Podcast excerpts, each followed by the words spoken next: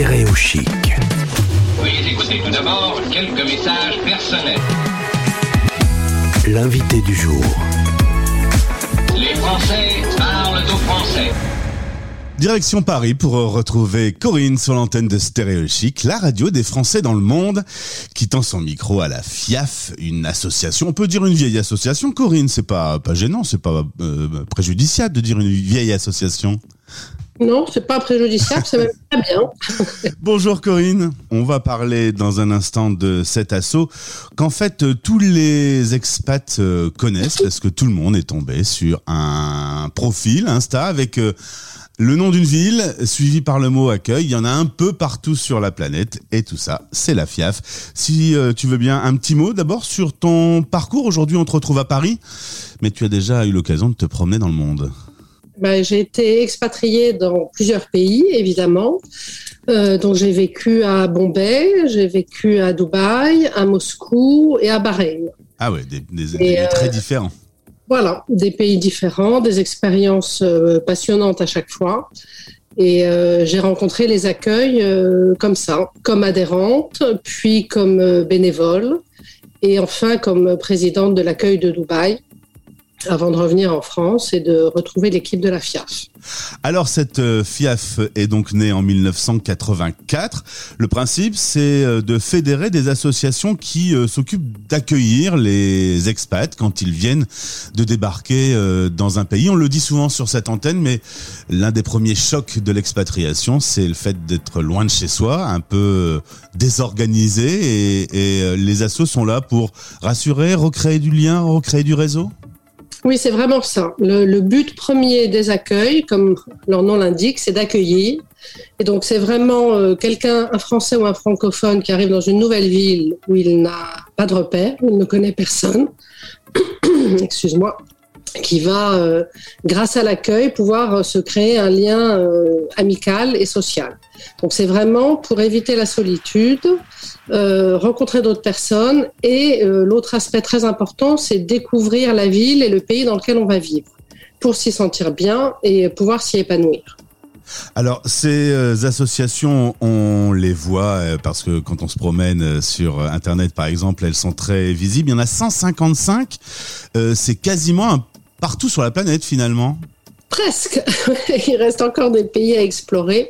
On est dans 90 pays, en fait. Il y a certains pays, comme les États-Unis, par exemple, où on a 16 euh, accueils.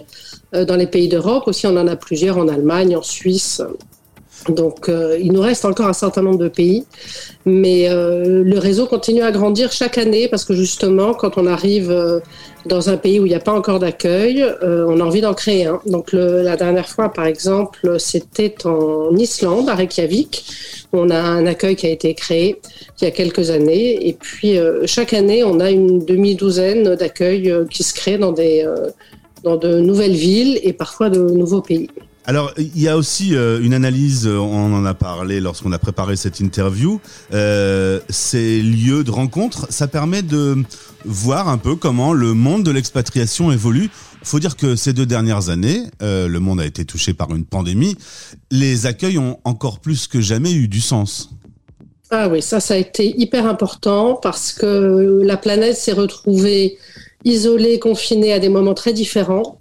Et le réseau a fait le lien euh, pendant toute la période. C'est-à-dire que toutes les activités euh, proposées d'habitude en vrai ont été basculées euh, en ligne et ouvertes au, au réseau entier. Donc les activités de les conférences de Londres étaient suivies en Inde ou en Amérique du Sud.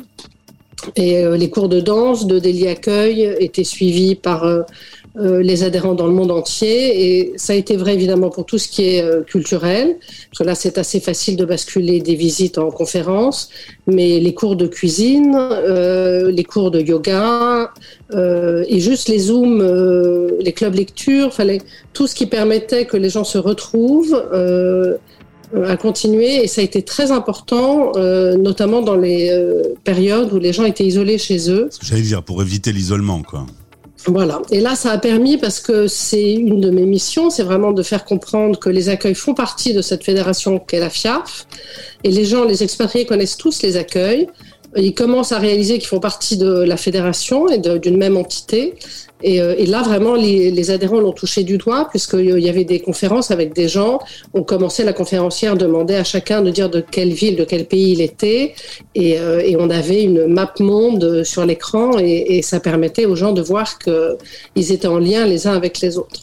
Corinne, présidente de la FIAF, quelles sont les grandes évolutions de ce monde des expats, on va dire, euh, bah, depuis la création, par exemple, de l'association, depuis 84 Est-ce qu'on sent des grands changements dans dans, cet univers, dans cette communauté? Ah ben le, profil des expatriés évolue tout le temps et il a évidemment changé récemment. Je fais toujours attention à ne pas généraliser parce que ça dépend vraiment.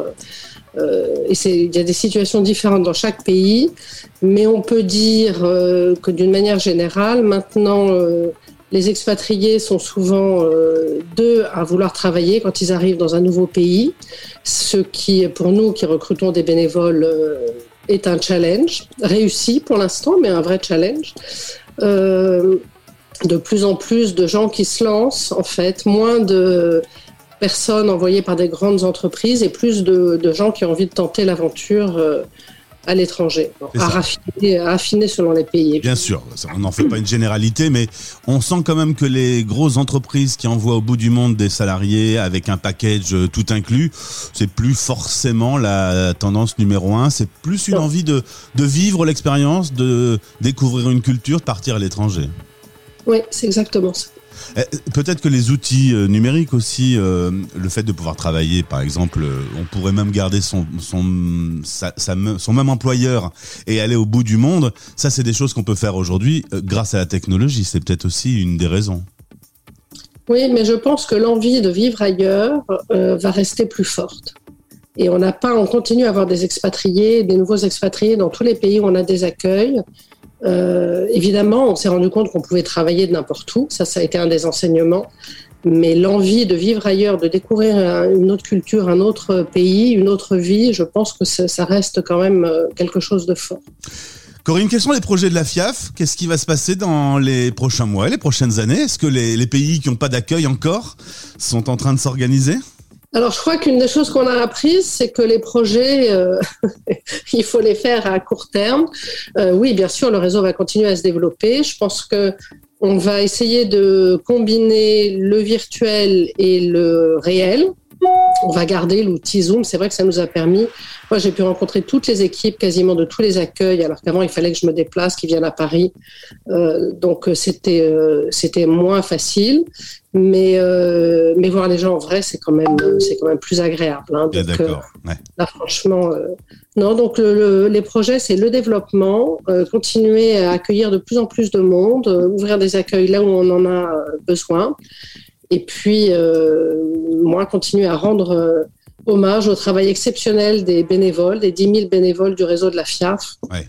J'allais dire 155 euh, associations. J'essayais de faire un calcul de tête, mais tu as répondu pour moi 10 000 personnes dans le réseau.